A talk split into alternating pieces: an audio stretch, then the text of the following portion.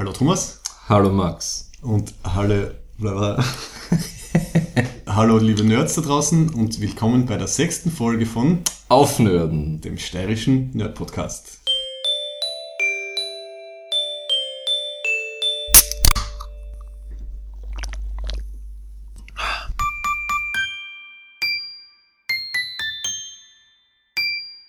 So, Thomas. Wir sind jetzt Teil des Nerdgasms. Wir waren auch im Kino und haben Star Wars Die Macht erwacht gesehen. Der englische Titel ist wieder besser. The Hm. Force Awakens. Dann könnten schöner. könnten sie es einmal wörtlich übersetzen, dann kommt ein komischer Reim raus. Und deswegen haben sie es dann ähm, umbenannt auf das Erwachen der Macht. Die Macht erwacht. Die Macht der Macht passt doch viel schöner, gell? Also wir haben uns den ähm, Freitag angeschaut, heute ist Sonntag, wo wir das aufnehmen. Ich war dann heute am Nachmittag ganz brav, sogar noch ein zweites Mal. Heute hast du sie sehr gut vorbereitet. Und ähm, wir wollen also möglichst frisch unsere Eindrücke schildern. Ja. Vielleicht zuerst die positiven Sachen und dann die Krite, Positiven, ja. Ich, ich habe mir ja nach unserer großen Anschauaktivität, war ich ja der, der alles positiv verteidigt hat. Das hat mich sehr verwundert.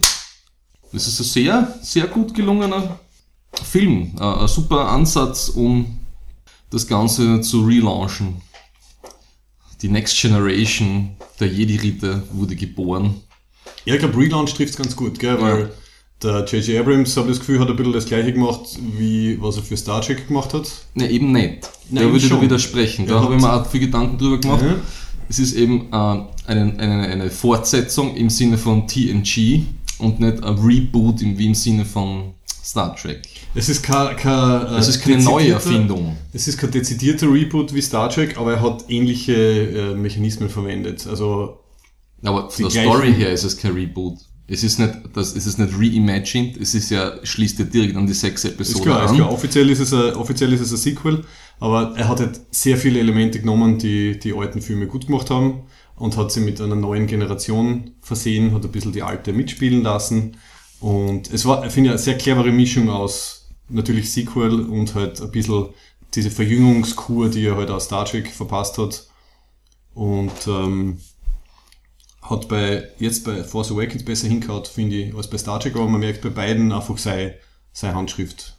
Ähm, und- ich finde die Kritik so idiotisch, dass die Leute sich jetzt drüber aufregen, dass es so stark wie A New Hope, wie Episode 4 ist. Ja, da sogar eine Mischung aus, aus äh, Episode 4 und Episode 5. Also ich finde, das hat ein bisschen Empire Strikes Back Elemente drinnen. Na, finde ich gar nicht. Ich finde, das ist eins zu eins Episode 4, wenn man es vom, vom Ablauf her nimmt. Na, wenn du dann die Details nimmst, also zum Beispiel die, die Konfrontation auf der, auf der Brücke, äh, ist, ist klar eine Anspielung auf, auf Empire Strikes Back. Also sie haben sogar das Setting so gewählt, wo halt der Vader dem Luke gegenüber am Ende dann auf diesem brückenartigen Ding da halt oben steht und dann ist halt auch der Han Solo mit seinem Das eine war So. in der schwebenden Stadt über einem Luftschacht, nachdem er verraten worden ist. Und das andere war jetzt, äh, was war das? Irgendeine äh, äh, äh, Generatorstation auf einem Todesstern 2.0. Aber das prinzipielle Setting ist, der Aufbau der Szene war, glaube ich, bewusst der gleiche. Die, die große Konfrontation in so einer, einer ähnlichen Umgebung. Ja gut, es glaub, war man- ein Schwertkampf zwischen zwei Menschen in Star Wars. Also es war ein, ver- der, der, verbale, ich- der verbale Schwertkampf sozusagen. Ich Also, sehe die Parallele. Na gut, ich versuche jetzt mit, mitzuarbeiten. Ich sehe die ja. Parallele äußerst matt. Ja, gut, von mir aus. Ja. Okay. Also ich glaube, ich glaub, das haben sie bewusst so gemacht, weil das Set, das Set war ja sonst relativ absurd, oder? Wieso hat man in diesem Riesending einen großen, ähm, eine große Brücke drüber ohne Geländer?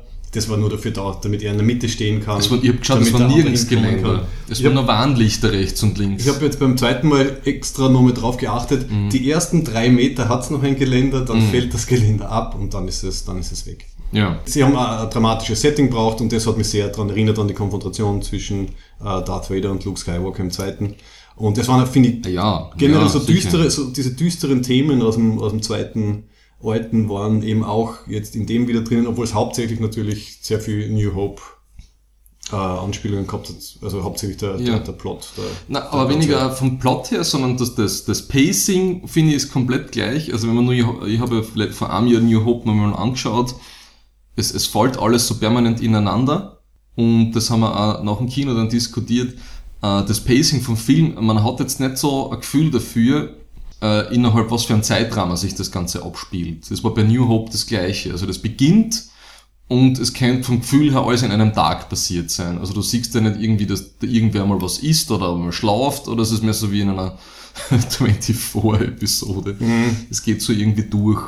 Und die Distanzen scheinen ja irgendwie irre irrelevant zu sein. Also von Ja. einem Planeten zum nächsten ist es meistens so ein Hyperraumsprung, Ja. der halt mehr so als, als Übergang dient. Da haben wir uns auch schon drüber unterhalten. Also im Gegensatz zu Star Trek braucht man bei Star Wars physikalisches und naturwissenschaftliches muss man ausblenden. Zu dem kommen wir dann. Bleiben wir, bleiben wir bei den, das kommt dann bei den, bei den Kritikpunkten, wenn man halt wirklich total nitpicky werden will, äh, hätte da dann ein paar, ein paar Kritikpunkte dazu. Aber bleiben wir beim Positiven. Also er hat ähm, die, den, die, die Essenz von Star Wars quasi gut, äh, gut erfasst. Was auch sehr gut funktioniert hat, meiner Meinung nach, ist, äh, sind die, die Charaktere. Also das Casting war großartig. Das die, ist für mich der große Pluspunkt bei dem Film, ja. Also, der, der, das ist richtig, der ganze Film ist ein super Character Build-up für mehr. Und macht da Lust auf mehr. Diese Buddy, wir freuen uns drüber, dass wir was erreicht haben, ist mir jetzt aufgefallen, die Szenen, also wie der, der Finn und äh, der, Ray. der Poe zuerst einmal halt Ah, entkommen der Poe. und sie halt dann irrsinnig drüber freuen, dass sie den TIE Fighter zum Werkeln bringen Mhm. und dann halt die Ray und, ähm, und der Finn, dass sie halt entkommen und so. Also sie, man merkt also ohne viel Worte einfach, dass sie kompatibel sind, dass sie zusammenpassen und dass man ihnen halt gern zuschaut, wie sie zusammen Sachen schaffen. Was halt zum Beispiel Episode 1 bis 3 nicht geschafft haben, da haben sie nur erklärt, wie ihre Beziehung zueinander ist und man hat es dann irgendwie ja, versucht zu glauben, aber die, die Emotionen waren einfach nicht da. Sollten vielleicht noch erwähnen, dass wenn man den Film noch nicht gesehen hat und sich nicht spoilern lassen will, Jetzt diesen, sollte. diesen Podcast nicht einschalten hätte sollen. ihr, ihr könnt vielleicht präventiv das Spoilergeräusch wieder einspielen dann. Ich werde mir das dann beim, bei, im Schnitt dann noch einmal anhören. Also- Bitte, bitte uns zu vergeben, wir lernen noch. Ja. Also äh, das Casting super, man, der, der Adam Driver, der den Kylo Ren spielt, den kenne ich ganz ein bisschen aus Girls. Oh, der war der super, war- ich- den hab ich auch wirklich, gekannt. wirklich großartig. Super gecastet, super gespielt. Also die, Sowohl mit als auch ohne Maske nämlich. Also seine Stimme, also Ja. sogar, sogar die verzerrte Stimme hört man irgendwie durch, dass er einfach ein sehr, sehr gutes Voice-Acting irgendwie drauf hat. ja, ich war wirklich total überrascht, die Art von Gesicht unter der Maske dann zu sehen. ne? Also ein kleiner, ein kleiner verzogener Bengel, Mhm. der es nicht besser wissen will, der mit cholerischen Tendenzen. Fantastisch, ja, er zuckt aus, zerstört die halbe Inneneinrichtung seines Sternenzerstörers. Zweimal, ja. Und das ist großartig. Also Ja. ich habe selten so viel gelacht in einem, in einem Science-Fiction-Film.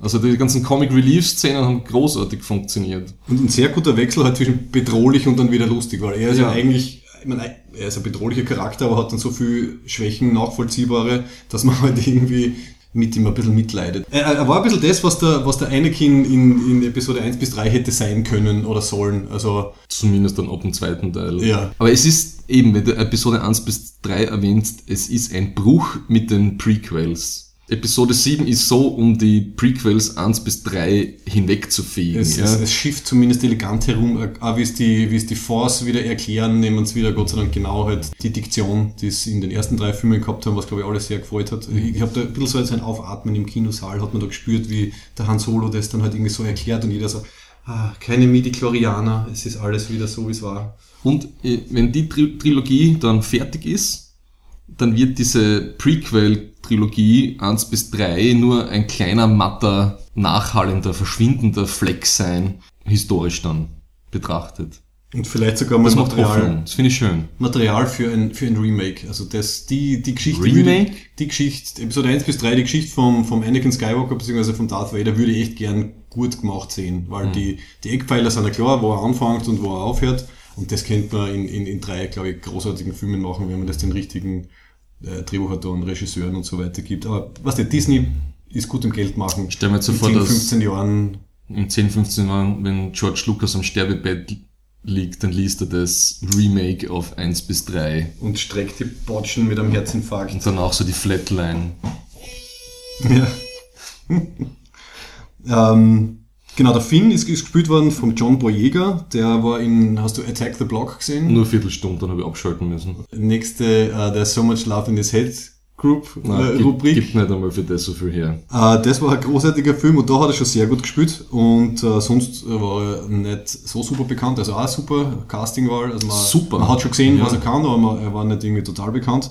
Und er war wirklich großartig, meine, der hat wirklich ein, Timing für, für Action und Comedy, also er hat irgendwie sowohl, Ja. also er war, ja, also zusammen mit der Ray halt einfach ein, ein Hauptdarsteller, mit dem er voll, mit, voll mitgehen kann.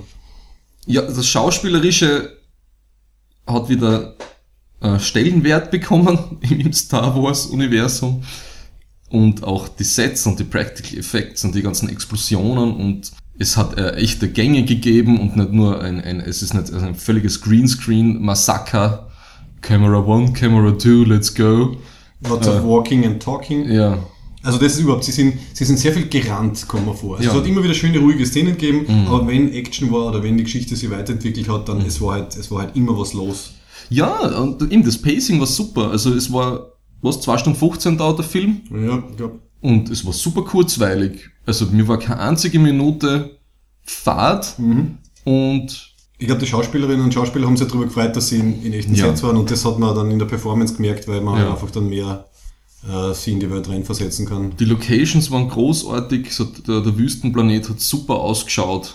Und ich glaube, die, die, die Hauptfigur des Films ist die Ray. Ja.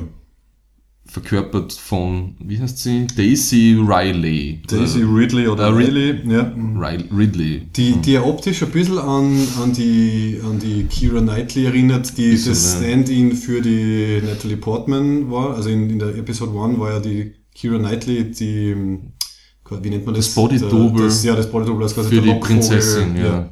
Sie hat da diesen, diesen verschmitzten Grinser irgendwie drauf und so. Mhm. Also sie war lebendig, sympathisch äh, und hat das einfach super rübergebracht, dass sie einerseits schon viel kann, weil sie Mhm. halt allein durchkämpft hat auf der Wüstenwelt, aber andererseits halt total begeistert ist, wenn sie halt irgendwelche neuen Dinge sieht und erkennt. Also, Ja, also ich habe das, das super schön gefunden, dass sie dann in diesem zerstörten Ed-Ed Ah, wohnt ja. und dann am, am Abend, nachdem sie gegessen hat, den Raumschiffen beim Abheben zuschaut und die Ja. Sehnsucht äh, oder das Fernweh.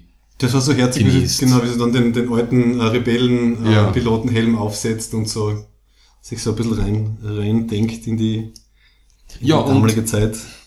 Ich habe dann gesehen, dass sich so manche Leute wirklich darüber aufregen, dass es ein starker Frauencharakter ist.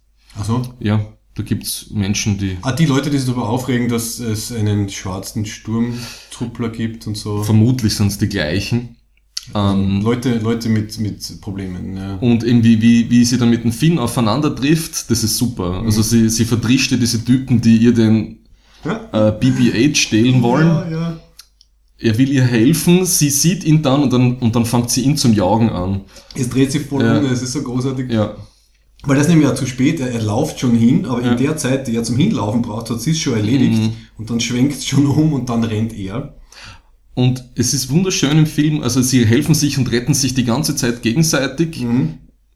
Und das ist nicht irgendwie, dass man das Gefühl hat, dass das ein, ein Gewicht zum anderen hin hätte, dass er ihr dann hilft zu, zu viel oder umgekehrt.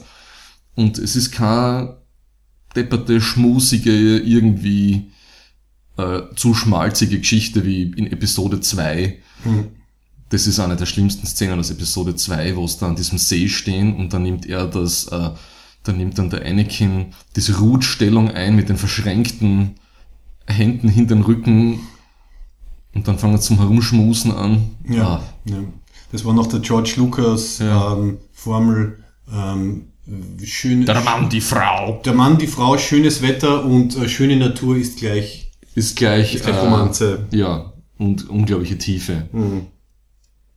Ja, also in den, in den, in den ihren kleinen Anfangsabenteuern irgendwie merkt man halt, okay, sie, sie, sie lernen sich kennen. Sie, Mhm. Und sie wachsen richtig sie, zusammen. Sie, genau, sie wachsen zusammen, sie schaffen was zusammen, sie retten sich gegenseitig und man kauft ihnen dann am Ende halt wirklich ab, dass er halt dann äh, Mhm. für sie äh, zurück will auf diese Starkiller Base und dass sie dann auch komplett fertig ist, wie er halt Ja. verletzt wird und so. Und es ist so, durch dieses gemeinsame, durch dick und dick, äh, durch dick und dünn gehen, lernen sie dann einander so wertzuschätzen und, Mhm. und auch wie, äh, und, und, und, und haben sich dann auch vermutlich äh, irgendwie lieb, ja.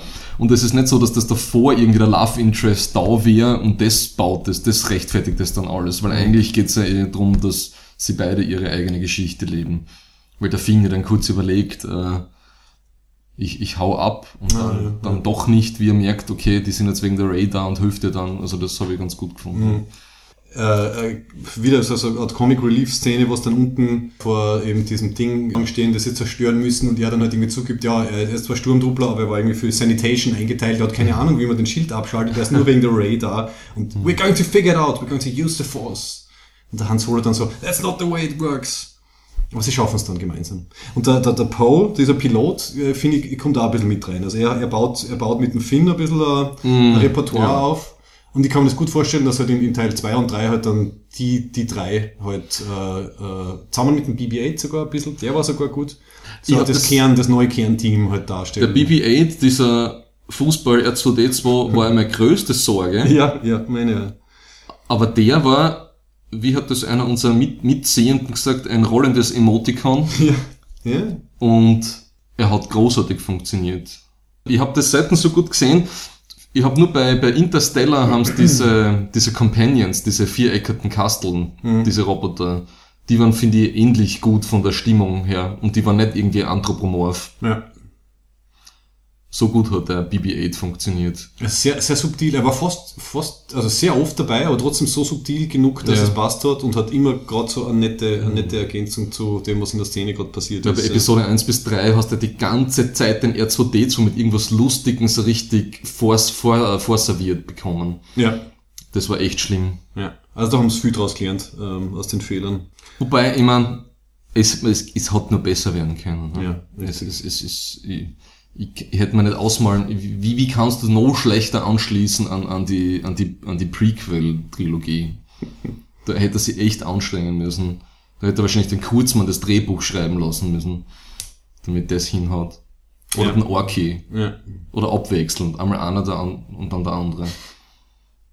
Ja, Drehbuch ist ja interessant. Das hat irgendwie, äh, ich habe heute noch ein bisschen Wikipedia nachgelesen, ein gewisser Michael Arndt, irgendwie einmal ein Jahr lang hat er daran gearbeitet und dann ist halt der der J.J. Abrams dazugekommen und hat sich dann den Lawrence Kasdan geholt, der Empire Strikes Back mitgeschrieben hat oder generell Mhm. sehr involviert Ja. war. Und die sind dann anscheinend nochmal drüber gegangen und haben irgendwie das Skript fertig geschrieben. Also es sind dann alle drei gecredited. Würde Ja. mich dann interessieren, irgendwie, was jetzt von wem dann genau war, aber scheint gut hingehauen zu haben. Ja, es ist halt so, wenn bei Star Wars, das ganze Fanboy-Dom ist halt relativ ähm, äh, unverzeihliches, äh, wie soll ich sagen, eine Fanschaft. Weil wenn's das verhaust, jetzt nach der, nach Episode 1 bis 3, die Episode 7, ich glaube, dann hast auf deiner Twitter-Timeline als, äh, als, was nicht, als Produzent oder Drehbuchschreiber nie wieder Ruhe. Man sieht ja, was aus dem jungen Schauspieler vom kleinen Anakin aus, aus der Episode 1 geworden ist, ja. Und das ist wirklich tragisch. Hast du den Artikel gelesen? Also, Ja, ja. boah. Mir taugt, mir taugt der, der Mugshot super. Ist Ja, super. the, the dark side arrived, he has at, würde Yoda äh, vermutlich sagen. ich habe nur mal einmal schon vor fünf Jahren ein Interview mit ihm gesehen, wo er gesagt hat, Episode 1 hat sein Leben ruiniert. Also er ist, äh, er ist gebullied worden durch die Schulzeit. Ja, und da, damals haben uns, glaube ich, sehr viele Leute bereut, mit, mitzumachen, ähm, im Nachhinein. Also, Ja, allein was für Leute da verbraten worden Ja. sind. Natalie Portman, ja. äh, Samuel L. Jackson, Liam Neeson. Okay, wobei der lässt sich gern verbraten. Ne? Da, wir waren da noch dabei. Ding, wir hatten äh, Kenobi gespielt, ähm, der Ian McGregor, ich glaube, der, Ja. der je, Ach, der Ian je McGregor. später die Filme geworden sind, desto mehr versteinert sein Gesicht, weil Ja. er draufkommt, was das für ein Schatz ist. Ja. Und, ähm, ja, also ich glaube, den neuen, für, für, für die neuen Schauspieler jetzt war das sicher eine gute, eine gute Entscheidung und sie haben es ja gut äh, gemacht. Und äh, J.J. Abrams hat natürlich wieder ein bisschen Buddies eingebaut, das habe ich auch nicht checkt, das habe ich dann nachgeschaut. Buddies. Ja, der, der Simon Peck, mit dem er bei Star Trek viel zusammenarbeitet, Ja. äh, spielt unter Anführungszeichen diesen einen ähm, Verkäufer auf Jakku, wo die Ray halt ihre, ihr, ihr Junk irgendwie ein, einreicht und er halt dann Ah, das war dieses er? Mhm. Essensding, angeblich war das er, also in den Credits ist nochmal drin gestanden, es hat nicht einmal nach seiner Stimme gelungen, ich Deswegen war er auf der Star Wars Premiere, weil ich mir gedacht, was tut der dort? Also durch sein, sein Buddy-Verhältnis zu J.J. Abrams hat er sich da rein und Wo, das, wobei der Samuel, nein, nicht, wie heißt der Samuel, der, wie heißt der James Bond Darsteller? genau, Daniel Craig hat einen Daniel Craig. Stormtrooper gespielt. Und das war eine der besten besten, Szenen. ja. Also wie die, wie die Ray dann merkt, dass sie die Kraft in sich trägt und, und Menschen manipulieren kann und sich dann selber aus der Folterkammer befreit. And I'll drop my weapon. Also der, der Cameo-Auftritt hat sie aus. Der hat den besten Stormtrooper aller Zeiten gespielt. Ja, Im Gegensatz dazu ein bisschen enttäuschend war, wobei vielleicht wird es im zweiten und im dritten Teil dann besser, also in Episode 8 und 9, die äh, Gwendolyn Christie hat, hat kaum Screentime gehabt und kaum Captain Phasma. zu tun. Captain Phasma, ja. Ja, und vor allem, sie, sie fährt ein echtes Schutzschild runter, nur weil sie mit einem Blaster bedroht wird. Ein bisschen, bisschen Also dafür, dass Ja. die im Vorfeld so als der Badass Stormtrooper Captain irgendwie ein bisschen gepusht worden ist. Ja, also in der Szene habe ich wirklich darauf gewartet, dass sie irgendwas noch macht. äh, Also zumindest K.O. schlagen müssen. ja. Die einzige Hoffnung ist, dass sie nicht im Trash Compactor gelandet ist und noch entkommen ist und dann im zweiten und im, im dritten Teil ein bisschen mehr machen darf, weil sie ist eine gute Schauspielerin und wir mögen sie alle und ich glaube, sie könnte schon einiges, einiges rausholen. Ja, du, was die, vielleicht ist ja auch dann, es kommt, äh, ich würde mal sagen, zuerst die normale Blu-ray raus und dann ein halbes Jahr später kommt der Extended Cut von der Episode 7. man Wahrscheinlich kriegt sie da Additional Scenes, da bin Ja. ich mir ziemlich sicher. Ja, die große Marketingmaschinerie, die Star Wars ist. Ähm, ja, was, was war sonst noch? Er hat, hat er PG-13 eigentlich der Film schon, gell? Ja, bei uns war er ab 12. Ab 12. Und Da war dieses Massaker am Anfang gerade passend. Ja, genau. Generell, also was mir ja sehr gut gefallen hat, die, Das man hat, Massaker hat dir gefallen? man hat endlich das Gefühl gehabt, dass zum Beispiel die Blaster von den Sturmtrupplern irgendwie was tun. Also die Effekte, sowohl Sound als auch die, der Einschlagseffekt von den ganzen Lasern und Blastern war endlich einmal ein bisschen glaubwürdiger. Also die Leute hat halt wirklich fünf Meter down geschmissen. Jawohl, es gibt keinen einzigen Blutspritzer und es gibt keine herumfliegenden Körperteile. Nur die eine blutige Hand und einen Schuh einmal. Aber das ist auf dem Schiff äh, Ja. mit dem Han Solo. Aber klar am Anfang halt, dass der, der, der Sturmtruppler halt mit der blutigen Hand dann den, den Finn so quasi markiert. ja. Und, und auch später dann, also wie, wie es in der, in der, in der Basis sind und irgendwie sie, die Tür geht auf, Sturmtruppler steht da, will gerade irgendwie so Stop sagen, sie schießen ähm, auf ihm drauf, er brackt 10 Meter hinter Ja, ähm, und, und die, die Kampfszenen generell, also hat auch einfach ein bisschen, ein bisschen realistischer gewirkt. Es hat halt eine gewisse Physikalität hinter sich. Und der Sound war vielleicht generell, also Blaster-Sounds, Explosionen, es war alles sehr viel intensiver, ist mir vorgekommen. Also sie haben, glaube ich, einen guten Ja, Sounddesigner oder es- Sounddesignerin gehabt. es hat auch die, wie heißt die Geografie in der Bildsprache hat da gestimmt. Man hat das Gefühl gehabt, dass die Sachen von rechts und links kommen, wie sie kommen sollten, aber wenn, wenn ein Schnitt war, es war nicht irgendwie eigenartige Szenen, wo man sich gefühlt hat, okay, warum kommt der da jetzt so daher? Hätte ich kein einziges Mal gehabt. Ähm, ja, aber es hat keine große Raumschlacht in dem Singame. Wobei es ein bisschen underwhelming war, man hat jetzt nicht ganz gewusst, sind die wirklich am Ende, die, die Resistance, ist sie dann mit 20 X-Wing reingeflogen. Und Ja, und dann haben sie die halbe Also, Flotte verloren. Genau, Ähm, dieser Zwischenkommentar. Da haben wir eh gerätselt. Also das habe ich nicht ganz verstanden. Aber das wisst man nicht. Das sind ja 30 Jahre dazwischen und die Bücher werden ja anscheinend laut meinem Informanten äh, jetzt erst nach der Episode 7 veröffentlicht, die die 30 Jahre erklären. Also wo, wo mehr, ah, wo mehr erklärt wird. Ja gut, nachdem jetzt dieses Expanded Universe großteils aus dem Hm. Fenster draußen ist, durch die neuen Filme haben sie jetzt ja genug Gründe, neue rauszubringen. Ja, aber ich habe es eben gut gefunden, dass man die schwarzen Stellen selber einfüllt. Ja? Also ich brauche nicht, ich brauche nicht einen Vortrag von irgendeinem Typen in irgendeinem Kontrollraum, so eine 20 Minuten Exposition, warum denn das jetzt alles passiert. Das war wunderbar in dem Film. Der, der Spruch Show Don't Tell war eindeutig das, an was sie sich gehalten haben. Also Ja. das, das haben sie irgendwie... Aber es hat ein paar, es hat mir Lücken gegeben, aber die sind dann wieder auf der auf der Dark Side der, der Besprechung, also da, da kommen wir dann... Kommen Wir sind jetzt noch auf der, auf der, auf der Lichtseite. wir, sind noch. jetzt, wir sind noch auf der Lichtseite, oder? Noch eher... Ähm, was haben Ich wir hab das noch? nicht so strukturiert wie du. Ja, aber bevor man das jetzt äh, dann zerpflücken, muss ich sagen, der Film hat mir gut gefallen. Ja? ja, mir auch. Mit- Er ist nicht sehr gut, der Film ist, es ist jetzt nicht ein sehr guter Film, aber hat mir wirklich gut gefallen, ich war super positiv überrascht, ich werde sicher noch ein zweites Mal gehen. Ja. Also ich finde, das ist auf jeden Fall ein guter Film, wie jetzt als Film. Also Als wenn Film man jetzt, auch, Wenn man ja. jetzt quasi ausblendet, wo er herkommt und, und was er halt für, für Luggage sozusagen hat, er funktioniert als Film sehr gut. Also die, Und als Star Wars Film ist er sehr gut. Ja. Also, wobei das eben auf, auf Basis der Prequel-Trilogie nicht besonders schwierig Ja, ist. ja. Ja. ähm, ja, was, was mir gut, besonders gut in Erinnerung ist, äh, die sehr dezent eingesetzten Lichtschwertkämpfe äh, waren, Ja. waren einmal eine gute Abwechslung. Also das Setting einfach vom letzten, also dass sie da diesen, diesen verschneiten Wald nehmen im, Ja. im Finstern und das nicht so eine super durchchoreografierte Akrobatik-Show war, sondern hat man das Gefühl gehabt, da kämpfen irgendwie zwei Leute ums, ums Überleben. und, und hauen irgendwie sehr viele Emotionen rein. Yoda, der vier Flickflacks macht, Ja. bevor er einmal zuschlägt. Ach Gott, oder der Endkampf in, im, im, im dritten in äh, I have the high ground. Ja, meine Güte. Und es hat großartig aussieht. Also man die, die, das, das Setting, also einfach Schnee, ein, ein, ein Mhm. Schneewald äh, und dann dieses, das, das blaue und das rote Licht und, und die Funken sprühen, die Bäume fallen. Ja, und sie, sie, die Ray ist, ist wirklich eine großartige Figur und sie ist nicht irgendwie übermächtig, sondern sie entdeckt erst dann in diesem Abschlusskampf dann an der Klippe, dass sie, dass sie eine Chance gegen ihn überhaupt hat. Mhm. Und ich finde die Szene, wo, wo, wo, wo der Kylo Ren und sie gleichzeitig nach dem, mit, mit ihrer Kraft äh, nach dem äh, Lichtschwert, wie sagt man, mit der, versuchen das zu sich zu herzuseppen, oder wie sagt man, keine Ahnung. Ja, ja, das war's. Und dass es dann in, in ihrer Hand landet, das habe ich super gefunden. Und war sehr gut von der Musik unterlegt. Das war Inga, Inga ganz ein äh, berühmtes Stück eher aus dem ersten. Ich glaube, wenn der Luke Aha. irgendwie okay. zurück, zurückfährt und ich glaube, entdeckt, dass seine, sein Onkel und seine Tante umgebracht worden sind oder so. Aber irgendein, irgendein total emotionales Stück Musik, das im, in, in New Hope ähm, sehr Aha. prominent war. Und das ist Okay. irgendwie so ganz, ganz laut aufgeschwellt und das war sehr, sehr gut gemachter Moment. Na, schau, muss man auch noch mal ein zweites Mal anschauen. Ja. Ja. Und ähm, genau, dann haben wir noch Nazis aufgeschrieben, weil wir letztes Mal Nazis. über die Nazis, Ja. über die Nazis geredet haben. Schau, jetzt hast du endlich deinen Helm, der ausschaut wie ein Nazi-Helm, lieber Thomas. Reden wir jetzt hab- über Helme oder reden wir jetzt über Nazis? Jetzt reden wir zuerst einmal über Helme. Okay. Ich habe nach unserer, unserem letzten, unserer letzten Aufnahme extra nochmal Bilder von, von Samurai-Helmen gegoogelt. Ja, die schauen so aus. Das ist, das ist wirklich die Darth Vader-Anleihe. Und äh, Kylo Ren hat jetzt ein bisschen den kleineren Helm und das ist jetzt dein, dein äh, Wehrmacht-Nazi-Helm. das hat mir eher an Wehrmacht-Fallschirmspringerhelm erinnert. Okay, du kennst dich da anscheinend sehr gut aus. Mit Helmen. Mit Das ist ein wichtiges Thema. Ja. Auf jeden Fall, jetzt hast du es. Ich habe nur laut Helmchen Truppenausführung gegoogelt. Das ist alles, was ich gegoogelt habe.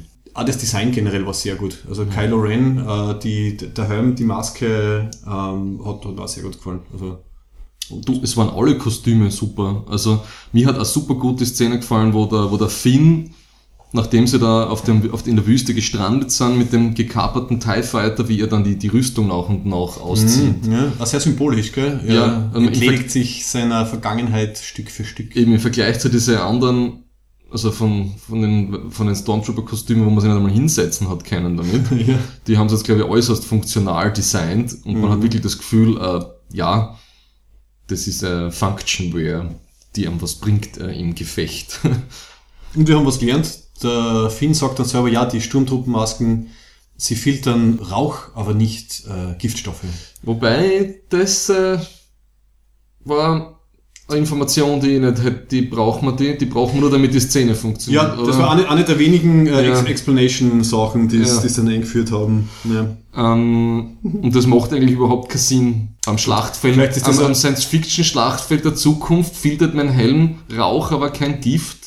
Ich würde einfach sagen, die Mikrofilter, die es einbauen hätten müssen, wären zu teuer gewesen und die, Sch- die Stormtrooper sind einfach billig. Oder es ist eine Rebellion, Crowdmanagement, äh, Fail-Safe, damit sie alle vergiften können, wenn sie rebellieren. Ja. Du, wer weiß, vielleicht du hast jetzt gerade einen Major Plotpoint von Ja. Episode 9 gespoilert. Genau, der Finn wird dann alle ähm, zur Rebellion aufrufen. Mhm.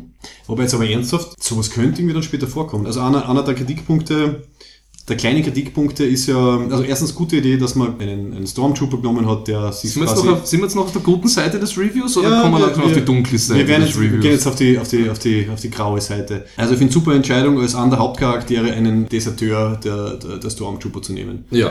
Kleines Problem ist, er entdeckt sein Gewissen. Man erfährt ganz am Anfang, dass anscheinend die neuen Stormtrooper im Gegensatz zu den alten, die ja Klone waren, als Kinder gekidnappt werden und dann konditioniert werden und dann halt äh, zu einer, so wie die Unsullied äh, bei Game of Thrones, zu einer unfreiwilligen Armee sozusagen werden, aber halt total indoktriniert. Und er erkennt sein Gewissen, er will dort fliehen, aber beim Fliehen bufft er im, im Hangar vom Sternenzerstörer schon mal 30 Gleit weg, von denen er weiß, dass sie genauso Aber das haben wir schon diskutiert. Das eine ist ethisches er. Verhalten. Ich möchte an keinem Massaker teilnehmen. Unschuldige. Ja, da geht es um Schuld und Unschuld. Und beim anderen, ich, ich versuche, versuche mich vom Bösen zu lösen, das Böse verfolgt mich, ja, das ist Selbsterhaltungstrieb, deswegen schieße ich zurück. Aber ich finde, das hätte sei... Im Selbsterhaltungstrieb, er verteidigt ja nicht nur sich, sondern auch den, den Po da im, im, Schiff, also macht das schon Sinn, dass er zurückschießt. Aber es hätte seine, seine, seine Motivation ein bisschen noch deutlicher gemacht, wenn es in der Szene halt irgendwie Möglichkeit gefunden hätten, keine Ahnung, zwei Zeilen hätten es sein können, so quasi, mhm. der Poe erklärt ihm, wie der Blaster funktioniert.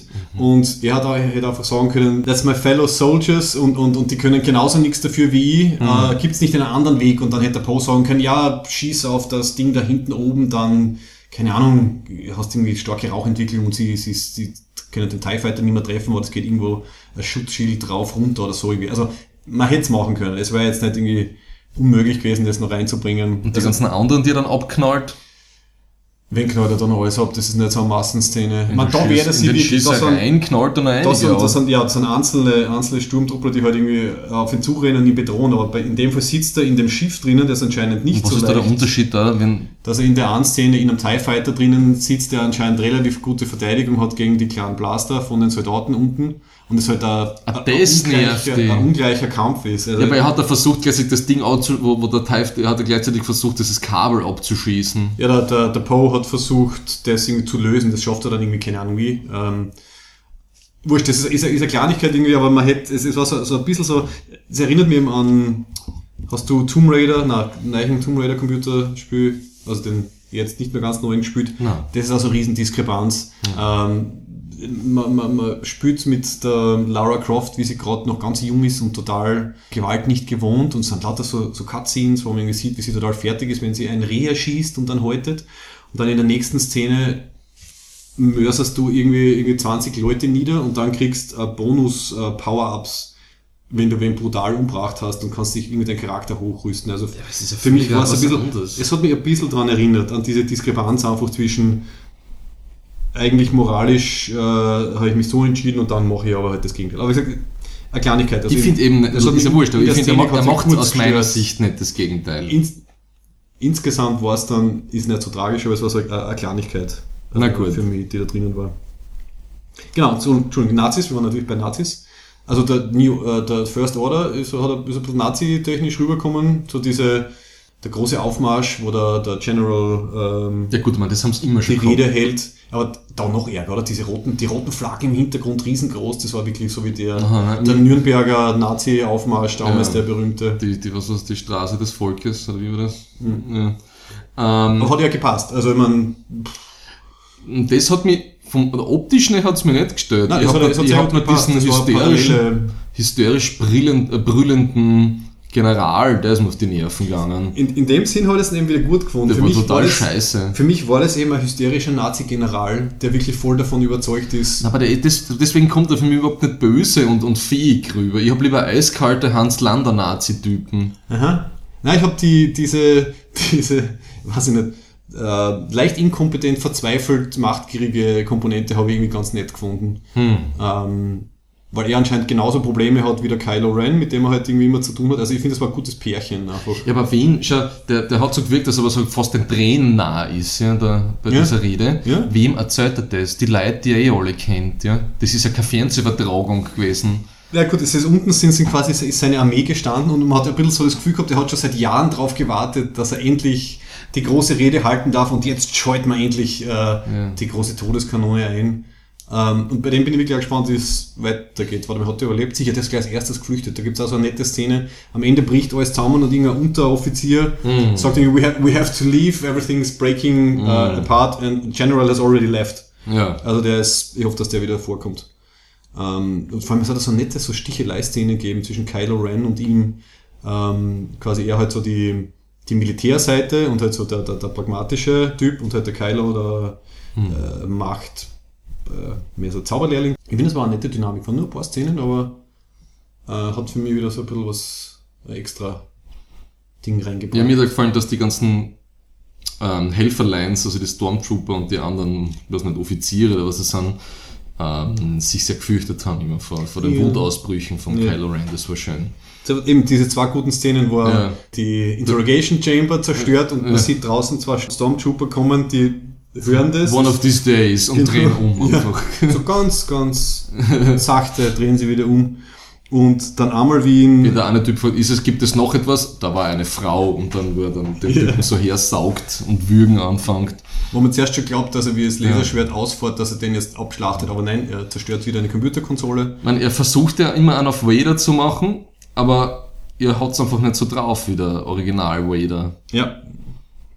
Und das, das, das haben sie super, super gemacht. Also wie er die, die Ray dann quasi das durchschaut und sagt, ja, du hast eigentlich nur Angst, dass du nicht mehr so mächtig sein wirst wie, wie Darth Vader.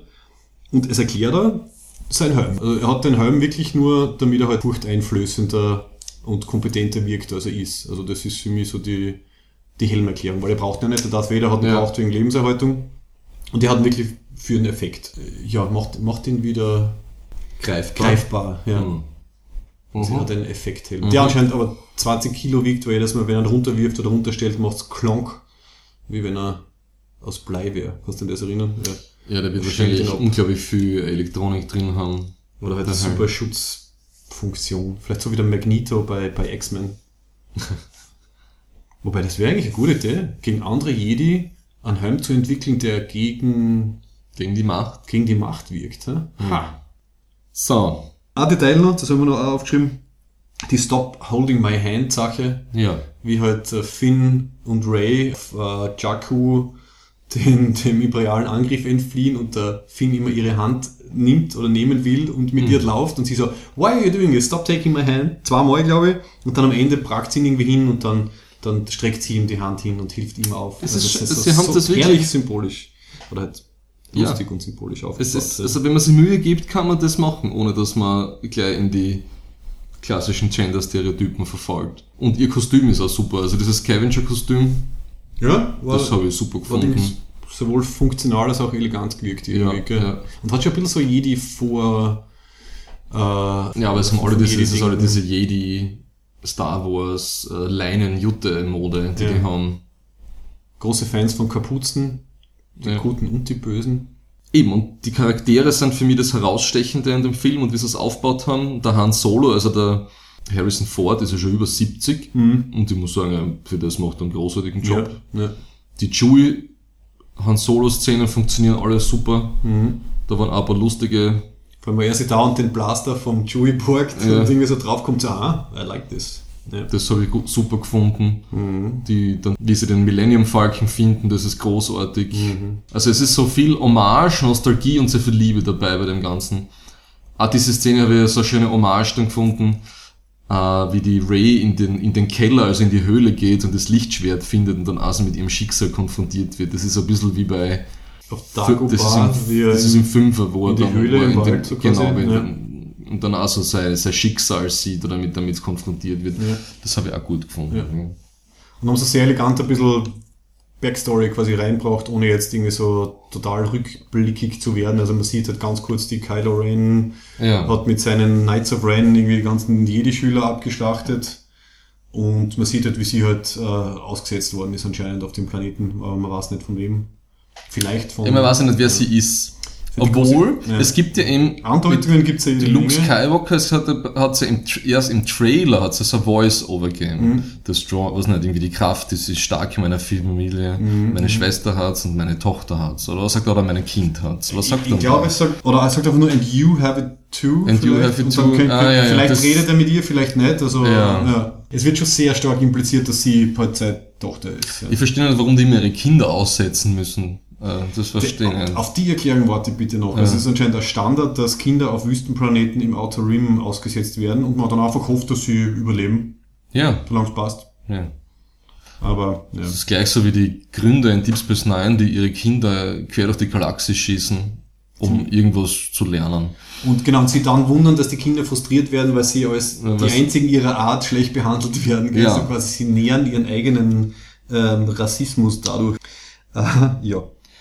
Die großen anderen Dinge im Film habe ich alle nicht so relevant gefunden. Also es war die Schlacht am Schluss nicht so besonders, finde ich, wichtig oder auch nicht so passt, Mhm. da kommen, spannend. da kommen wir jetzt zur Dark Side, weil das ist irgendwie der erste, der erste Punkt auf meiner, auf meiner Bitte. schlechten Seitenliste ist halt, man muss die, Haupt, die Haupthandlung, vor allem am Ende, muss man irgendwie einfach ausblenden.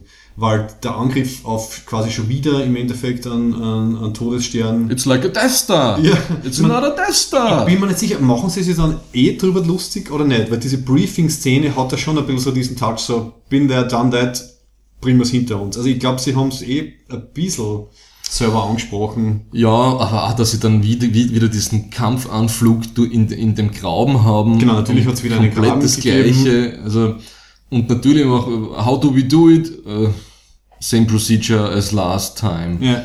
Wir fliegen hinein und ballern alles ab. Ja. Äh, das verstehe ich nicht. Also aber eben, es hat- das, das, das habe ich, aber das habe ich dann schon alles verzeihen können, weil der Rest so gut war. Ja, also eben das, eh, das hat der Film eh gut gemacht, das ist dann fast in den Hintergrund geraten. Mhm. Also das, was dann quasi die Endschlacht eigentlich eh nicht war, weil der Hauptfokus war eben auf der Konfrontation zwischen halt Ja. zuerst Han und dem Sohn und Ray und, und dem Kylo Ren und so weiter.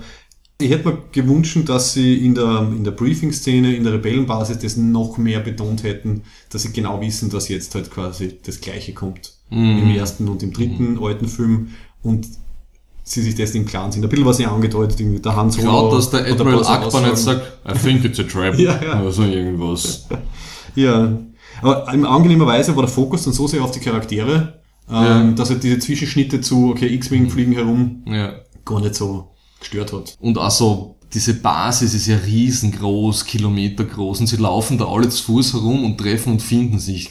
Sie schauen da praktisch, wo er sagt, da hinten ist, ist der Generator und dann merkst du richtig, okay, da sind drei Berge dazwischen Ja, ja, und das ja. sind mindestens 15 Kilometer und fünf Minuten später sind sie dort. Ja, und vor allem beim Rückweg laufen sie wirklich nur raus. Zuerst dann- reden sie da von irgendwelchen Schächten, wo sie irgendwie heimlich reinkommen und beim Rückweg ist das alles Also die. Distanzverhältnisse, da ist es, das war der Moment, wo diese Geografie der Szenen nicht funktioniert hat. Das war nicht wirklich glaubwürdig. Auch, dass dann die, die Ray in diesem einen Ding kommt, was, was, was ausschaut wie ein großer Kühlschrank, wie es aufgeht, dann steigt sie in das eine Mhm. Und dann, und dann kommen die anderen und dann kommt sie auf einmal bei der anderen Seite bei der Mauer aus. Ja, Ja, also, scha Han schaut zufällig aus dem Fenster, wie, genau. sie dort also das ist alles ein bisschen sehr convenient. Ja, es waren, es Ähm, waren eben, sie wollten sich Erklärungen ersparen, das hat einfach, wie du ganz am Anfang gesagt hast, quasi eine Szene in die andere so ineinander gegriffen, dass halt nicht immer ganz logisch war. Ja. aber es hat der Fluss, der Fluss. Also es hätte auf mich viel, viel stimmiger gewirkt, wenn sie ein totales Problem gehabt hätten, sie zu finden. ja, zum Beispiel, oder zumindest, Ja. ja, keine Ahnung. Da hätten sie den BB-8 mithaben müssen, dann hätte er sie wieder R2D2 damals in den Computer reinhacken und ihnen sagen, so, Ja. oh, she's in Cellblock, bla, Ja, bla, genau. Und wie kommen wir wieder hin? Mhm. Ja. Es wird uns vielleicht 20 Minuten kosten. Ja, Weil diese ganzen Anlagen verfügen anscheinend über keine Straßenbahn und über keine Turbolifte. richtig, ja. Deswegen sind die, Deswegen gibt's keine Geländer, weil die Leute sind nicht alle so fit, sie gehen Genau. dauernd und sie sind das gewohnt, sie sind lauter kleine Bergsteiger. ja, Aber genau, allgemein Starkiller Base. Also abgesehen davon, dass es halt Starkiller Base war scheiße. so wie, wie, wie A New Hope und Return of the Jedi wieder, wieder das gleiche war. Er, erklär mir bitte, wer diese Waffe. Also diese Waffe ist, sie wird anscheinend aufgeladen dadurch, dass sie ihre eigene Sonne aussaugt. Ja. Keine Ahnung, woher sie die erste Aufladung kriegt, vielleicht war es ein binäres System, aber sobald sie dann die zweite Sonne aussaugt, ist sie ja aus, oder? Ich meine, ich habe nirgendwo Nein, an Andeutung gesehen, Sonne, sie hat nicht die ganze Sonne, doch, oder? sie ist ausgegangen, ich habe extra beim zweiten Mal darauf geachtet, Eine ganze So wie das- Sonne in so einem kleinen Planeten. Ja, so wie das formuliert war, ist wirklich die Sonne danach weg. Jetzt sind wir wieder dabei, wir sollten die Physik von Star Wars nicht hinterfragen. Ja? Aber ja, Weil das, da machen nämlich viele Sachen keinen Sinn. Erstens, dass dieser eine Ener- Energiestrahl, dann schießen sie das eine System da ab und der teilt sich dann in fünf auf und erwischt dann auf einmal alle. Na das, das finde ich ist noch, Das macht ja Sinn. das wäre noch irgendwie, das und dass es von klar. anderen Planeten, der wahrscheinlich Lichtjahre entfernt ist, genauso am Himmel sehen, als ob es am Mond wäre. Ja, das, das ist das Distanzproblem. Also man hat das Gefühl, Ja. dass, dass J.J. Abrams für den Film quasi das äh, bewohnte Star Wars-Universum auf ein System zusammengeschrumpft hat, weil es war irgendwie anscheinend Aber es ist ja nicht so. Ja? Das Nein, ist ja es alles in nicht. diesen. Man sieht das dann eh, auf das, diese Karte einblenden, das ist Ja. alles in dieser Galaxie, spielt ja. sich das ab. Ja. Es heißt ja am Anfang immer, äh, a long time ago in a galaxy far away. Okay, das ist nicht unsere Galaxie, vielleicht ist sie halt anders aufgebaut, irgendwie kleiner anscheinend.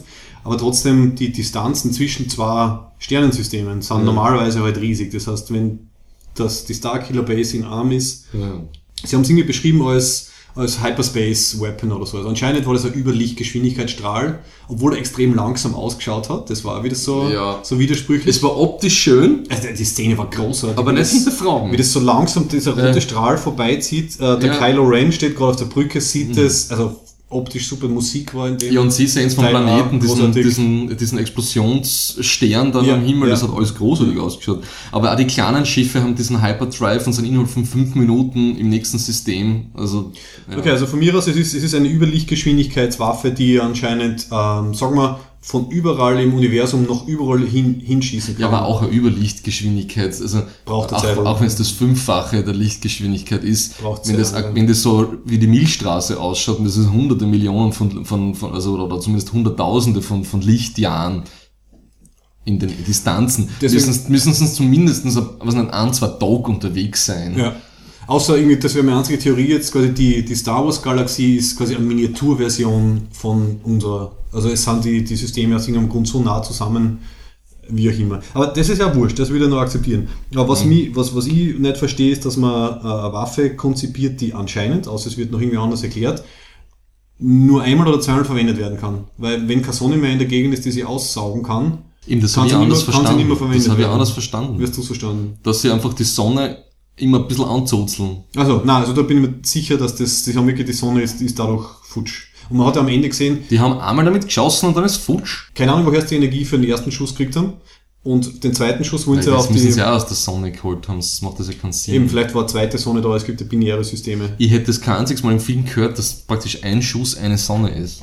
Doch, weil sie ja sagen, ähm, we need to recharge und ähm, der Recharge ist wirklich die gesamte Sonne aussagen. Hat das wer gesagt im Ja. Film? Aha. The whole sun. Und die Sonne ist dann weg. Die Sonne ist weg, es wird finster, es sagt wirklich irgendwer so. Das heißt, Mhm. Gut, ähm, auf das werde ich beim zweiten Mal anschauen. Ja, ja, bitte, bitte schau auf das. Schau, schau auf das. Also, weil, wenn, wenn es jetzt nämlich nicht auch in den Planeten, äh, in die Starkiller Base Planeten hinten einen Antrieb eingebaut haben und der Planet kann zum nächsten Sonnensystem fliegen und die nächste Sonne aussagen, dann geht's. Aber es war irgendwie überhaupt keine, nicht einmal eine Erwähnung irgendwie, dass das ein mobiler Planet ist sozusagen. Und das ist halt dann eine dumme Waffe, die nur so oft schießen kann, wie sie Sonnen in ihrem System hat. Ich verstehe Ja. sowieso nicht, warum sie mir diese, warum sie keine gescheiten Schiffe bauen und mit dem einfach ein riesiges Schiff bauen, mit dem herumfliegen und dann Systeme bombardieren. Ich Ja, okay, ich meine, den alten haben sie die super Sternenzerstörer gehabt, oder zumindest einen. Ja. Und jetzt im Neichen, es war, man hat nur den einen Sternenzerstörer vom, vom Kylo Ren gesehen und sonst Ja. nix, gell? Du, man sieht da sehr viel Fracks von Sternenstation- St- Sternenzerstörern. ja, vielleicht, und aus den äh, alten- vielleicht sind die alle untereinander ein bisschen dezimiert. Das heißt, äh, Man sieht da keine Rebellenflotte. ja, eben, sie haben nur 20 X-Wing. Ja, sie haben nur 20 X-Wing. ja, Aber das habe ich relativ noch ignorieren können, weil da war ich schon so begeistert vom Film, das hat mir alles nicht so gestört mit dem Starkiller Base. Ja, es war nur, also es es- war unnötig. Was mich wirklich gestört hat, ist, ähm, ist dieser, der, der, der Oberbösewichtchef, der Gollum auf dem Thron. das ist Nummer, genau, ist der nächste Punkt auf meiner Liste, also der Supreme Leader Snoke. Ah, das war, glaube ich, für Der entscheidend. hat lustigerweise vom, vom gleichen Schauspieler gespielt, wie der den Gollum spielt, und der Ja. schaut aus wie ein Ork, kaputter, kleiner Gollum. Der, Ja. Und ich hab in, am ersten Moment habe ich gedacht, oh Gott, das, jetzt haben sie da einen Riesen, einen CGI-Riesen. Ja, und ich war dann genau. echt beruhigt, dass es ein, ein Hologramm ein war. Hologramm war. Also ich hoffe, dass es in, in, in, was nicht, in der achten Episode äh, ein Practical-Kostüm haben. Ein Practical-Effekt-Kostüm. Ich hoffe. Also ich hoffe auch, weil man, es ist ja möglich, ich meine, er war ja humanoid, also das, Ja, ich sie könnten es hinbringen, sie könnten es hinbringen. Es hat ja. wirklich scheiße ausgeschaut. Und genauso die, die, der kleine rote Yoda-Verschnitt, Ja, die Mars Kanata, Mars Kanata oder irgendwie, die, die war voll ausgestochen, gell? Das Problem ist, es, alles andere hat so gut ausgeschaut. Ja? Ja. Also das, das eine Viech, auf dem der eine Typ reitet, der den BB-8 fangen will. Das Mhm. war alles, ge- das war alles baut. Ja. Das hat alles so gut ausgeschaut. Die Explosionen haben alle gut ausgeschaut. Du hast nie das Gefühl gehabt, okay, ich bin, äh, es ist alles mit, mit, mit, mit, mit Greenscreens ausgekleidet. Also so, wie das raussticht dann, gell? Man merkt es einfach, weil der Rest so gut, es so ist, gut gemacht es, ist. man kann nicht so real, es, anscheinend kann man es immer noch nicht so realistisch machen, dass es nicht auffällt. Ja. Ja. Und da würde mich wirklich interessieren, ob es ein Interview gibt mit, mit Abrams und Co., warum sie die Entscheidungen getroffen haben, weil es einfach so, es war so klar, dass das irgendwie, Das Fanboy-Tribunal ist das dann. sie haben im Vorfeld haben so betont, dass sie halt alles auf Practical Effects setzen wollen und dann machen es zwei wichtige Charaktere so, Na, die sind nicht so wichtig. Das sind ja wirklich ja, der, Oberbö der. Oberbösewicht und quasi die, die eine, bei der die Ray ihr Awakening hat oder das, den Anfang des Awakenings ist schon, Nein, da haben wir das. Das Awakening zentral. war ja für mich der Moment, wo der Finn nicht beim Massaker mitmacht. Weil dann sagt er, ja, das war sein. Awakening und ihr Awakening ist halt ich erkenne anhand des Lichtschwer, Lichtschwert, ähm, Mhm. Ich sehe das mal lineal. Der Finn hat, linear, der Finn hat sein Awakening gehabt und dann trifft er die Ray und dann äh, im Schneeballsystem baut sich die Macht auf während ja, also jeder, jeder kriegt sein Awakening sozusagen in Okay. diesem Sinne. Aber ja, Für mich gibt's ein Awakening und für dich hat jeder eigenes Awakening. Okay. das muss fair, fair verteilt Es werden. passt eh. We've got enough Awakenings for everyone. Du, und wer war dieser alte Typ am Anfang, mit dem der eine Pilot redet? War das da?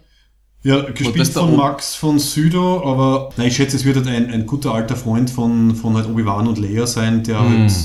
Ah, das könnte ein bisschen das erklären, dass der auf dem Planeten ist, vielleicht war er sozusagen der, die Backup Protection für die Ray. Für die Ray. Ja, so, man, könnte sein, dass er halt Hm. ein bisschen auf sie aufpassen muss. Ja. Ja, okay. Und da bei dem Massaker, das Einzige, was mir bei dem Massaker wirklich gestört hat, ist, dass die ähm, Truppentransporter vorne aufgehen. Also ja, sie rennen quasi in die, in die Seit, Schusslinie seit rein. dem gell? D-Day 1944 weiß man, dass das keine gute Idee ist. Ja. Und was ich mir auch gefragt habe, die stehen ja alle drinnen. Aber Ja. man sieht nicht, dass sie sich irgendwo festhalten, gell? Sind sie Nein, festgeschnallt die haben sicher trägheitsdämpfende Felder. Aber es wackelt so viel. Ich glaube, dass der Komfort vor der Schlacht für einen Stormtrooper recht hoch ist. ich hoffe, dass sie zumindest irgendwelche Fußschlaufen haben, wo sie sich einhaken können. Ja. Weil die Anfangsszene ist ja ziemlich cool, wo halt die, also Sternenzerstörer taucht vor Jakku auf, dann kommen die Truppentransporter raus Mm. und dann kommt halt der Schnitt rein ins Innere und dann flackert das Licht so an und da sieht man, ah, uh, lauter Sturmtruppler. Aber sie stehen halt so und ich denke mir so, ups, was ist jetzt, wenn eine Linkskurve kommt, dann fallen alle um oder so. Also, ne. Ich glaube, es ist ein bisschen, es hätte so ein bisschen so wie, bei Saving Private Ryan sein sollen, Ja, ist es dann ja. aber nicht ganz. Es gibt ja mehrere solche Szenen. Also da, da hat mir die Szene in Starship Troopers besser gefallen, was fix eingeschnallt sind drinnen und dann auch völlig idiotisch nur ausstürmen vorne. Ja. Oder bei, äh, äh, bei Aliens, also bei Alien Teil 2, wo es mit diesem Landeding da ab so richtig äh, runterfallen durch die Atmosphäre, das hat auch cool ausgeschaut. Ja. So, der nächste Punkt auf der Liste ist der MacGuffin, nämlich die Karte. Ah, sie suchen es die ganze Zeit und es ist dann eh im R2D2 Ah, es ist, es ist der dann praktischerweise am Schluss erwacht. auftaucht, also genau aufwacht. Ja. Und diese, ich meine, ich, ich, ich glaube, ich weiß, warum sie es gemacht haben. Sie haben einfach einen visuellen, ein visuelles Element braucht. Sie haben das einfach braucht, dass halt Hm. der BB-8 eine Karte projiziert, dann sehen alle, ah, das suchen wir. Ist Aber wenn sie eh von jedem Planeten zum jedem Planeten innerhalb von zwei Minuten fliegen können, dann äh, schaue ich mir halt in dem einen Quadranten, da den es noch braucht haben, jeden Planet ein bisschen an. Kann halt länger als eine Woche dauern. die, die, die versuchte Erklärung war irgendwie, dass es ein, ein unmapped System ist. Also Mhm. der R2D2 hat das Gesamtuniversum abgespeichert gehabt, außer diesem einen Segment, wo halt der Luke dann drinnen ist und der BB-8 hat halt dann dieses kleine Segment und nur wenn man es zusammenfügt, findet man dann hin. Im Endeffekt logisch wäre gewesen, okay, es gibt einfach Koordinaten und Koordinatensets sind halt ein paar Zahlen, aber ein paar Zahlen kann man halt nicht sexy in einem Film darstellen, Mhm. deswegen hat man halt eine Projektion braucht. Ja, also ich kann es verstehen, es ist okay, aber es war ist auch nicht mein Lieblingsplot-Element. es war ein bisschen, bisschen Aber, aber das ist nichts, was mich ärgert. Ja. Also da sind wir aber schon auf, wir machen da ja wirklich Detailkritik Ja. auf. Was mir dann wirklich gut gefallen ist, wir sind dann finden, den, den Luke Skywalker, den Mark Hamill. Also dieses, diese, was nicht, diese irischen Inseln da mit diesen Steintreppen. Mhm. Ich freue mich auf die Trainingsvideos, dann auf die, auf die Trainingsmontage ja. mit so, äh, was nicht, Wasserkübeln, wie sie auf und ab läuft, so wie in einem Chinese Martial Arts Movie. Das tut mir viel taugen. Und das extra Ding dann noch, hat sie dann den Luke am Rücken, so wie er den Yoda damals und rennt mit ihm herum. Oh, das wäre cool. Und er, sein Bart steht über ihr ganzes Gesicht drüber, während er irgendwie ruft, ja, weiter, weiter. Ähm, ja, Hm. das war super, bis auf dann der Helikopterschwenk am Ende. Den hätten sie sich sparen Ich verstehe nicht, was an dem so problematisch ist. Furchtbar. Also, Warum war das die- so schlimm? Das war kein, das war, Es, es hat mich völlig ausgerissen. Also, vorher war alles so, so schön der Michael Bay macht einen ganzen Film nur mit diesem 360 Grad Ja, Flug. eben, dann hab, war ich an, an Michael Bay erinnert. Also die, Die 10 Sekunden? die, die, Szene, die Szene war einfach so super, wie halt das, das Schwert rauszieht und ihm halt entgegenstreckt. Und dann sieht man halt noch einmal sein Gesicht in der Aufnahme, dann sieht man noch einmal beide. Das wäre ein perfekter Abschlussshot gewesen. Stattdessen, uh, wir fahren mit der Kamera Also im, im Kreis. Nein. So, so, was sind so Kleinigkeiten, gerade wenn es am Ende vom Film ist, stören mich, stören mich extrem. Ich hab's zum Beispiel geil gefunden, dass er kein Wort sagt, der Luke. ja, das war sicher Das war nur nonverbal, physical acting Mhm. und das hat super funktioniert. Er hat, er hat einen sehr, sehr subtilen Gesichtsausdruck drauf gehabt. Zwischen Trauer und Erkenntnis und ähm, alles Mögliche. Also Und, ja, nicht, ja, ja. Realisiert gerade, dass es, er, er kommt dem nicht aus, von dem er weggelaufen ist, so auf Ja. die Art. Ja. Was da interessant wäre, ob er Oder er fragt sich gerade, wer die Mutter ist. oder ob er vielleicht auch gespürt hat, dass der, dass der, der Kylo den Han umgebracht hat oder so, also dass das schon irgendwie alles, dass er das alles schon mitgekriegt hat. wenn das die, wenn das sogar die, äh, die Leia die mitkriegt. Leia, die Admiral Morgana, oder Organa, Organa, ja. Organa Ja. Ja, aber der, spürt, der Luke ist ja, ist ja weiter weg. das ist ja wurscht. Aber ja, also anscheinend ist, war der erste Film quasi, wenn man jetzt von den alten Charakteren hergeht, ist quasi der erste Film ein Han Solo-Film, der zweite Film wird dann ein Luke-Film, nehmen wir mal an. Also jetzt von der, von der Einsatzfrequenz. Und ich bin gespannt, ob es die Leia noch mitnehmen, weil sie war, Ich glaube, sie wird sich genauso so- wie der Harrison Ford einmal killen lassen. ja, ja. Das, tut, das hat mir wirklich leid und sie, sie hat so, so, was nicht, so stoisch gewirkt, irgendwie so, ja, keine Ahnung. Das sind wirklich alles sehr alte Menschen, die sie wirklich richtig zusammengerissen haben. Ich meine, gut, da eben davor, das war Mitte 70, aber sie ist ja, sie sollte ja schon um einiges jünger sein, oder? Echt? Ist- Zehn Jahre zumindest jünger oder so. Ja, dann ist auch schon Mitte 60. Okay. Für das haben sie sich wirklich angestrengt. Ich hätte gern noch irgendwas von ihr gesehen, was nicht ganz so passiv irgendwie ist. Ich, ich weiß nicht. Die letzte Verabschiedungsszene zwischen Han Solo und Leia war wunderschön. Ja. It wasn't all bad. ja. Also die Interaktion zwischen den beiden, das Ja. haben sie gut, das haben sie gut geschrieben Ja. gehabt. Ja.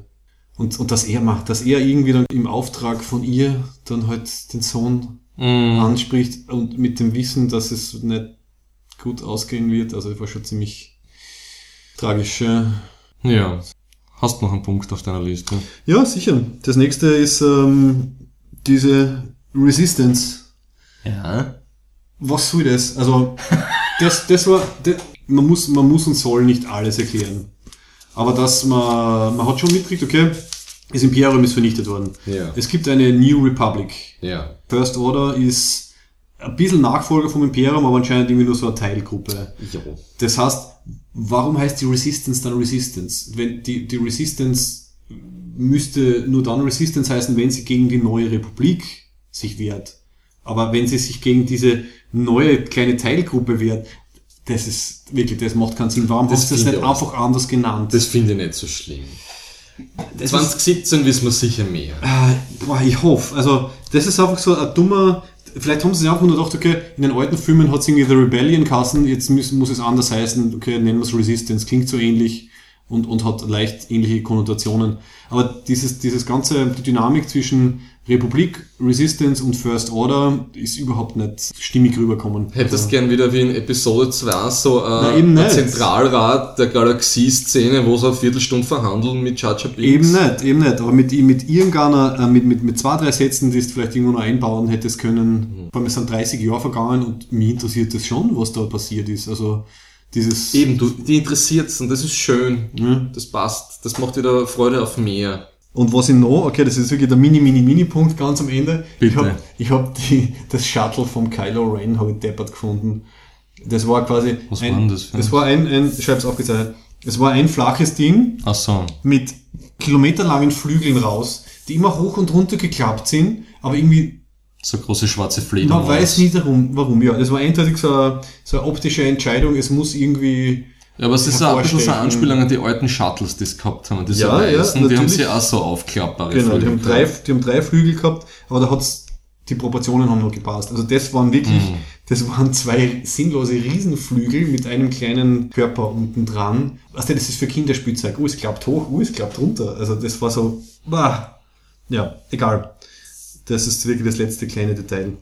Gut, aber abgesehen von sowas, ich weiß nicht, können wir sehr zufrieden sein. Also- Und äh, äh, alle Trekkies oder da, die Trekkie-Anteile in mir sind neidisch, dass es äh, beim Star Trek Reboot nicht so gut gelungen ist. Also man merkt, dass J.J. Abrams Star Wars mehr mag als Star Trek. Ja, hat ähnliche äh, Mechanismen angewandt, äh, um, um das jetzt irgendwie neu zu machen, aber er hat bei Star Wars eindeutig bessere Arbeit geleistet, weil er, glaube ich, mehr mit dem Herz dranhängt und sich besser auskennt. ja, und weil er sich mit der Geschichte auseinandergesetzt hat. Ja.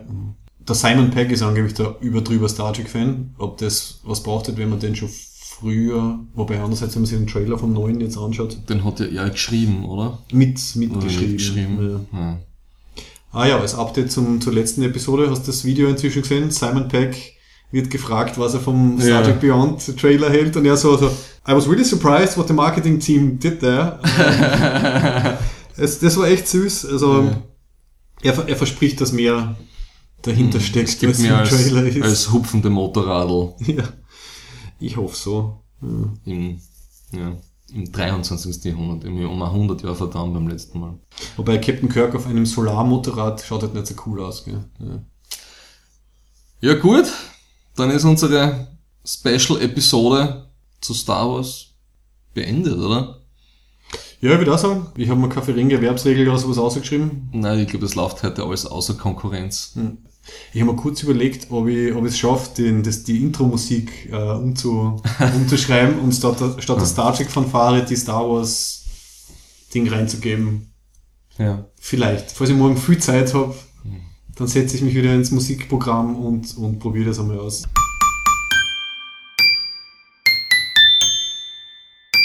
Und bei der nächsten Folge können wir dann genau erklären, wie viel Sonnen wir für eine Starkiller Base brauchen. Passt. Also, wie gesagt, Fazit, ähm, vor allem wenn man die paar Schwächen ausblendet, super Film. Ein super Star Wars Film und Ja. allgemein ein guter Film. Ja. Und wir sind echt gespannt auf die nächsten. Der nächste kommt m, übernächsten Mai, gell? Ich glaube, es sind noch 540 Tage oder so. Also ich freue mich schon sehr. Gut, Gut, dann können wir jetzt wirklich frohe Weihnachten wünschen, weil die nächste Folge gibt's garantiert erst nach Weihnachten. live long and prosper.